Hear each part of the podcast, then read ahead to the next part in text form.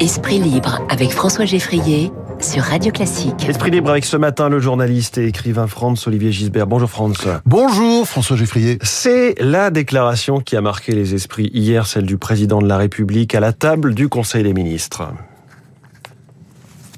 Et que l'on écoute tout de suite. Nous vivons, et cela pas simplement depuis cet été, ces dernières années, au fond, la fin de ce qui pouvait apparaître comme une abondance de, produits, de technologies qui nous semblaient euh, perpétuellement disponibles. Nous l'avons vécu pendant la période du Covid. Nous revivons ici avec encore plus de force. La fin de l'abondance de terre ou de matière et celle de l'eau également.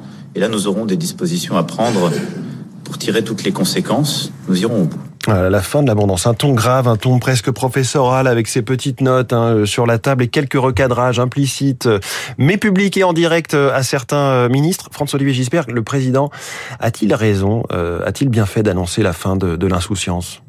Bah, Il serait temps. Serait temps parce que cette insouciance était peut-être de, de, de l'inconscience en fait. On aurait peut-être pu dire oui, c'est la fin de l'inconscience parce qu'il suffit de regarder autour de nous. Et d'ailleurs, tout le monde s'y met en ce moment. Vous avez vu euh, Bruno Le Maire nous annonce que bah l'inflation euh, ce sera sûrement pas fini euh, à la fin de l'année. Ouais. Et puis alors il y a, y a, François Bayrou, le président du MoDem, au commissaire au plan, qui déclare au point ce matin que nous allons, je cite, vers la crise la plus grave que le pays ait connue depuis la deuxième guerre mondiale. Peut-être être pire que celle de la guerre d'Algérie euh, qui avait amené De Gaulle au pouvoir en 1958. Oui, mais alors, où est De Gaulle? Ça, c'est ça le problème. euh, le, le, premier réflexe, c'est de se tourner vers l'Élysée. Ben, c'est sûr que Macron n'est pas De Gaulle, lequel songeait toujours à la prochaine élection, pas, euh, pardon, songeait toujours à la prochaine génération, oui. pas à la prochaine élection. Et contrairement à, à l'actuel président, on peut dire aussi qu'il se fichait de plaire ou pas, alors que Macron cherche avant tout à séduire. Vous avez remarqué, c'est un peu le virtuose du, du clin d'œil, le Mozart de la tape dans le dos. Jusqu'à présent, il était surtout dans l'évitement et se gardait bien d'évoquer les sujets qui fâchent par exemple, ouais. euh, la dette de l'État, grande absente de la campagne présidentielle, cette bombe à retardement qu'on laisse à nos enfants et nos petits-enfants.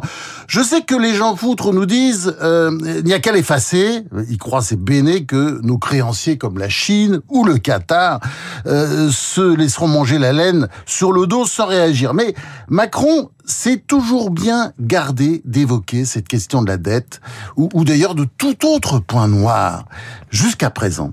Et jusqu'à présent, il semblait atteindre cette maladie française qu'on appelle le déni et, consiste, et qui consiste à, nier tous les problèmes sur le mode de la célèbre chanson interprétée par l'orchestre de Réventura. Mm. Ça, ça, ne nous rajeunit pas. enfin, je sais pas si vous avez l'âge.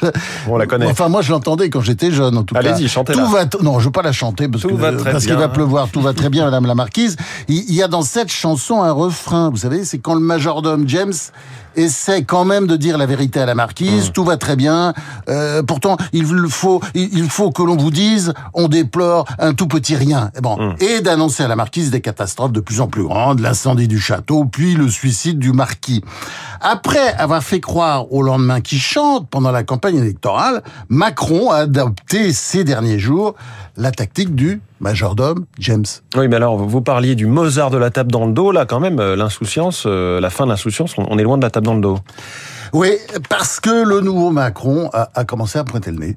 Euh, déjà, euh, vendredi dernier, ça vous a pas échappé, même si euh, la presse n'en a pas fait chez ses choux gras, pourtant c'est une déclaration importante, c'est quand il a dit « Je pense à notre peuple auquel il faudra de la force d'âme pour regarder en face le temps qui vient et accepter de payer le prix de notre liberté et de nos valeurs. » Fin de citation. Mmh. Et dans une autre déclaration, alors là, qui pas, qui pas du tout été reprise. Il a déclaré aussi qu'être citoyen, ça ne consistait pas à, demander toujours des droits supplémentaires, mais aussi à tenir ses devoirs. Ben, c'est un discours absolument nouveau dans sa bouche. Hier, il est même allé un, un pont plus loin quand il a dit, bon, on a entendu, euh, nous allons, nous vivons la fin de l'abondance, nous vivons la fin des évidences, la fin d'une forme d'insouciance. Dans un premier temps, on, on, aurait pu penser que sa langue euh, avait fourché, que, comme je disais tout à l'heure, il voulait dire inconscience mmh. et non pas un, un, insouciance. Et euh, vous allez dire, François Geffrier, pourquoi Macron dit ça maintenant? Eh ben, c'est parce qu'on s'éloigne tout simplement de la campagne électorale. Bon sang, mais c'est bien sûr. Et, il pouvait pas le dire après les élections. Oui, le sang et les fallait larmes, attendre un petit peu. avant, ouais. Faut, fallait forcément attendre un petit peu. Et, et ces propos, évidemment, un petit côté. Oh, j'avais oublié de vous dire. Hein, parce qu'il avait oublié de le dire, c'est. One vrai. more thing. Mais et, il pouvait pas dire ça euh, quand il tentait d'obtenir un deuxième mandat. La rhétorique churchillienne, vous savez, elle, elle a jamais été porteuse électoralement parlant. Enfin, en tout cas, on ne peut que saluer euh, l'entrée en scène du nouveau Macron, qui ne raconte plus de carabistouilles, enfin pour le moment. Euh, on souhaite qu'il n'ait pas de rechute et range pour de bon l'enfumeur, l'embrouilleur à la déchetterie la plus proche. L'heure est grave, en effet, sur les plans économiques, sociétal ou géopolitique. On attend en effet du président qu'il nous dise des choses, euh, les choses en face.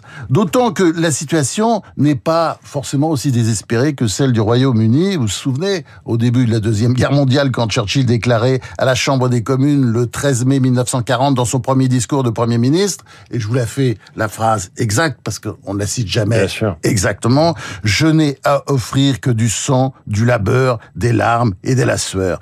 C'était violent, mais ça a réussi euh, euh, au Royaume-Uni. Alors un, un mot encore. Si c'est demain euh, la fin de l'insouciance en France, comme on peut le souhaiter, espérons que ce sera aussi la fin du cynisme, de l'égoïsme, du narcissisme et de la pensée magique. Alors François-Olivier Gisbert, vous nous parlez de cette visite aussi d'Emmanuel Macron euh, en Algérie à partir d'aujourd'hui pour trois jours et vous revenez un petit peu sur euh, les déclarations qu'il a pu euh, faire en cinq ou six ans hein, depuis 2017 et sa campagne quand il parlait de la colonisation, crime contre l'humanité. Ensuite, il a parlé bien plus tard de rente mémorielle, un petit peu à l'inverse. Qu'est-ce que comment vous, vous jaugez tout cela? Bah, il, a beaucoup flotté. On peut, dire qu'au départ, d'ailleurs, Macron avait tout faux sur l'Algérie. Euh, je parle lors de son premier mandat, parce qu'il a cru, le naïf, qu'il suffirait de reprendre le discours anti-français des dirigeants algériens, de battre sa coulpe, de s'agenouiller, de se couvrir de cendres pour obtenir l'absolution. Eh ben non, ce n'était jamais assez. Les dirigeants algériens en voulaient toujours plus. Et, il avait pourtant été très loin en disant, comme vous le rappeliez, que- à propos de la colonisation euh, française, notamment en Algérie, que c'était un crime contre l'humanité. Oubliant, oubliant, bah oui, il suffit de lire quelques livres d'histoire, que les Ottomans ou les Arabes eux-mêmes, oui, les Arabes avaient colonisé l'Algérie au 7e siècle. Demandez à la minorité kabyle, demandez aux Berbères, s'ils sont heureux de la colonisation arabe, hein, bah les Kabyles, ils sont très souvent en exil, en France d'ailleurs. Depuis lors, Macron a révisé, je dirais même potassé son histoire et il a une position moins caricaturale. L'histoire, vous savez, permet toujours de mieux comprendre les choses que les envolées démagogiques jetées à la volée pour plaire à tel ou tel électorat. Par exemple, la France ne peut plus laisser dire que si l'Algérie va si mal, avec tout son pétrole et tout son gaz, si elle va si mal économiquement, que c'est à cause de la colonisation, alors que la France est partie il y a 60 ans. Notre pays ne peut plus accepter d'être le bouc émissaire d'un régime où se sont succédés depuis 1962, date de l'indépendance, de belles brochettes de prévaricateurs, à commencer par Ben Bella ou et Boumedienne, les premiers qui étaient qui étaient vraiment extraordinaires. Bon, et puis on sait on sait que il suffit d'aller dans le 8e arrondissement, du côté des Champs-Élysées, l'avenue Foch. Il y a beaucoup de biens immobiliers qui pourraient tomber sous le coup des biens mal acquis Oui. et qui appartiennent à ces familles d'anciens dirigeants du FLN. Alors, évidemment, il faut tendre la main à l'Algérie, avec laquelle nous avons une histoire commune, mais tout le monde est d'accord là-dessus. Il faut saluer son peuple, qui a la vie dure et qui est un beau peuple. Il suffit d'y aller. J'y vais, j'y suis souvent allé. Il faut l'aimer aussi, et essayer de préparer l'avenir ensemble, mais en restant calme, en avant et droit, comme disent les cavaliers d'élite euh, de Saumur inutile de se coucher, parce que, je le répète, ça ne sert à rien, mais enfin là, évidemment, Macron l'a compris. Et puis, il faut pas non plus oublier les autres pays du Maghreb, comme la Tunisie et le Maroc. Vous en parliez tout à l'heure avec votre oui. invité. Et on, on espère en tout cas que Macron se rendra rapidement au Maroc et puis qu'il lira la, la tribune de notre la tribune de notre grand écrivain national Tahar Benjeloun à propos du Maroc. Oui, oui, parce qu'il faut pas faut pas oublier le Maroc dans cette histoire. Hein Il faut oublier personne en effet. Euh, France. non, mais il a été un peu oublié, le Maroc, euh, depuis, euh, depuis oui, c'est hein, exactement du- ce que nous disait notre invité à 8h15, Kader Abderrahim, avec euh, cette visite de, de Mohamed VI dans un hôpital. Et puis euh, peut-être qu'Emmanuel Macron a manqué à ce moment-là de prévenance, apparemment. Ça m'avait échappé en tout cas, mais c'est une anecdote euh, importante. 8h51, autre sujet. Vraiment là, on change complètement de cap, quoique on prend l'avion, puisqu'on parle des jets privés. C'est aussi l'une des petites polémiques de la semaine avec le, le, secrétaire, le ministre au transport euh, Clément Bonne qui voulait les réguler. Il y a aussi eu ouais, parler bien taclé hier, piscines, voilà, publiquement par le président, lui qui était un conseiller très proche. Euh, comment vous, vous voyez cette, cette polémique sur les piscines, sur les jets privés? C'est un petit peu chasse aux riches? Bah oui, puis c'est surtout de la démagogie. Euh, il y, y, a eu un autre rebellement médiatique, d'ailleurs on va en parler, du même genre, amplifié par les, par les réseaux sociaux. Ça c'est dans le cadre de la chasse aux riches euh, lancée par la NUPES. On voudrait nous faire croire, donc ce sont les méchants riches euh, qui seraient les principaux responsables du réchauffement climatique. Tout ça à partir d'études foireuses, reprises en boucle. Bon, alors ça aurait pu être euh, l'homme blanc, euh, le mâle blanc occidental. Hein. Enfin, ça, ça, lui fait des vacances. Euh, donc, pour l'instant, ce sont effectivement les jets privés. Et puis les piscines, n'oubliez pas, ce serait aussi la faute, la faute aux piscines. Bien sûr, pendant ce temps-là, les perroquets de la Nupes ne parlent jamais, jamais, jamais, jamais de ce qui est sans doute la principale cause du réchauffement climatique, la surpopulation.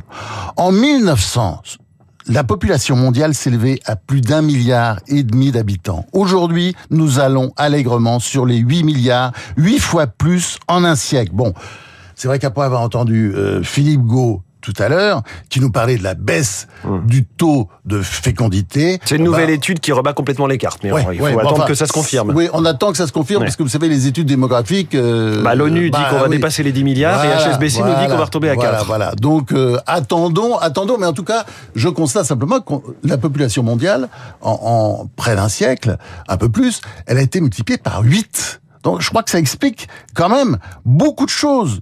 Et alors, mais, évidemment, en, attendant, euh, on peut dire que les militants d'extrême gauche ou de la, la gauche escroc-colo-gauchiste ont toujours les mêmes troubles optiques. Ils ne voient que l'arbre, jamais la forêt. Jamais la forêt. Voilà pour eux. La polémique, vous en avez parlé sur le karting. On est à la prison de Fresnes avec ce, cette initiative euh, favorable à la réinsertion, mettre euh, une piste de karting, euh, une, journée d'activité façon un petit peu jeu d'aventure Colanta.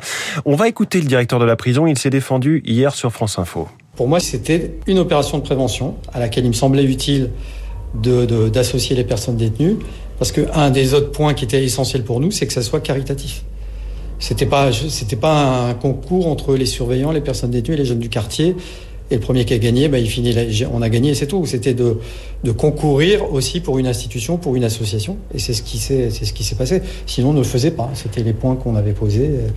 Et pour le coup, tout le monde avait accepté à ce que ça se déroule de cette façon-là. Et encore une fois, je pense que ça avait énormément de sens le choix des épreuves était forcément inadapté puisque il, suffit de voir euh, ce que pense l'opinion publique et ce que je respecte énormément euh, pour le coup. Mais encore une fois, c'est le projet nous avait été euh, présenté de cette façon. Ah, Jimmy Deliste hein, qui le dit, le choix des épreuves a été inadapté, mais au départ c'était tout ça dans un bon esprit. François-Olivier Gisbert. Oui, et, ça me rappelle un peu l'histoire tout à l'heure des, des, jets privés mmh. ou des piscines. C'est encore typiquement la fausse polémique de l'été. Alors tout le monde a condamné, comme un seul homme. Hein. Vous avez vu Macron, Dupont-Moretti, toute la classe politique, euh, pratiquement. Hein. Bon, alors les faits sont simples. Le 27 juillet, une course de karting a été organisée donc au sein du centre pénitentiaire de Fresnes. Y participaient des détenus, des jeunes des quartiers, des surveillants, avec des équipes sous le label d'association. Euh, la, prison, elle est là pour punir, elle est là aussi pour réinsérer et créer du lien social. Bon, et il y a un hic évidemment dans cette affaire, parce que là j'étais en train de défendre euh, le directeur de la prison, mais il y a un hic évidemment, c'est que la production du, jeu euh, Colantes, hein, c'est comme ça qu'il s'appelle, avait soutenu que n'avaient participé euh, euh, que des prisonniers condamnés à de courtes peines. Ben non. Parmi eux, il y aurait un meurtrier et un violeur. Évidemment, ça fait mauvais genre. Mais j'ai quand même envie de dire que là aussi, l'arbre cache la forêt. Parce que tout le monde tombe sur la, direction de, la prison de Fresnes. Mais euh, je dirais que c'est normal qu'il y ait des activités qui soient prévues euh, dans les prisons. Mmh. Il y a toujours eu ce phénomène. Moi, je me rends souvent d'ailleurs dans des prisons, euh, je fais des conférences. Ils sont là, ils écoutent, ils posent des questions. Aux Vous n'avez pas fait de États-Unis, karting, rassurez-nous. non, non, mais pourquoi pas Hmm. Pourquoi pas Aux États-Unis, le... il s'agit pas de dire qu'ils sont en vacances, mais aux États-Unis, le grand chanteur Johnny Cash, ah, vous connaissez, c'est souvent produit dans des pénitenciers. Il nous a laissé des albums géniaux. Je vous conseille notamment At Folsom Prison. Hmm. C'est un chef-d'œuvre.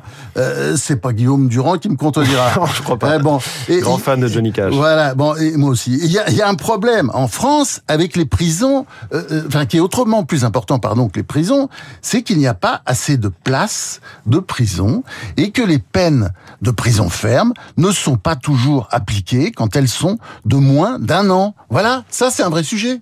C'est un vrai sujet, ça pourrait être un sujet de débat, mais évidemment, bon, euh, c'est passé. euh, euh, Enfin, c'est un sujet qui n'est pas évoqué, je répète, par tous ces perroquets qui condamnent bon ce petit phénomène. Évidemment, ça a été mal organisé, on est bien d'accord. Mais ce qu'il faut dire, c'est pas, c'est vraiment pas le scandale de l'été. Alors c'est quoi. C'est un scandale monté toute pièce par l'extrême droite? Alors ça, non, non, non, ça, le, le- pour disculper, euh, pour empêcher tout débat, on dit toujours, mais ça c'est le truc de la presse. Je sais que vous faites ça par provocation. euh, c'est l'extrême droite, c'est l'extrême droite qui a dit ceci, c'est l'extrême. Non, non, non, non. On voit bien d'ailleurs. Je suis désolé. Macron, euh, Dupont-Moretti, c'est pas l'extrême droite. Il y a beaucoup de gens qui ont condamné comme ça. Mais bon, ce truc évidemment était très mal organisé. Mais je pense que c'est euh, comment dire, ça fait partie aussi des missions de la prison. Simplement, la prochaine fois, évidemment, il faudra euh, essayer de mieux organiser les choses.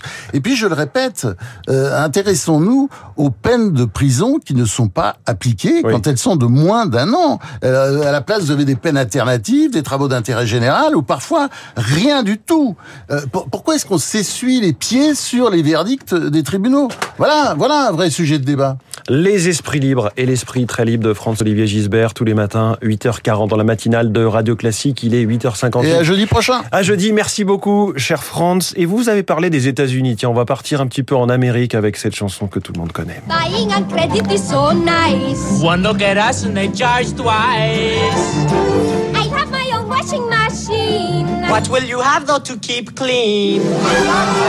Skyscrapers bloom in America. Cadillac zoom in America. Industry boom in America. Twelve in a room in America. America, évidemment, dans West Side Story, partition de Leonard Bernstein, célébrissime chef d'orchestre et compositeur. Pourquoi je vous fais écouter America? Puisque Bernstein est né un 25 août. Nous sommes le 25 août, lui c'était en 1918, il y a 104 ans. Bon, il est mort en 90, hein, à 72 ans, mais cette musique euh, créée en 1957, America dans West Side Story, méritait une petite pause dans cette matinale avant le journal de 9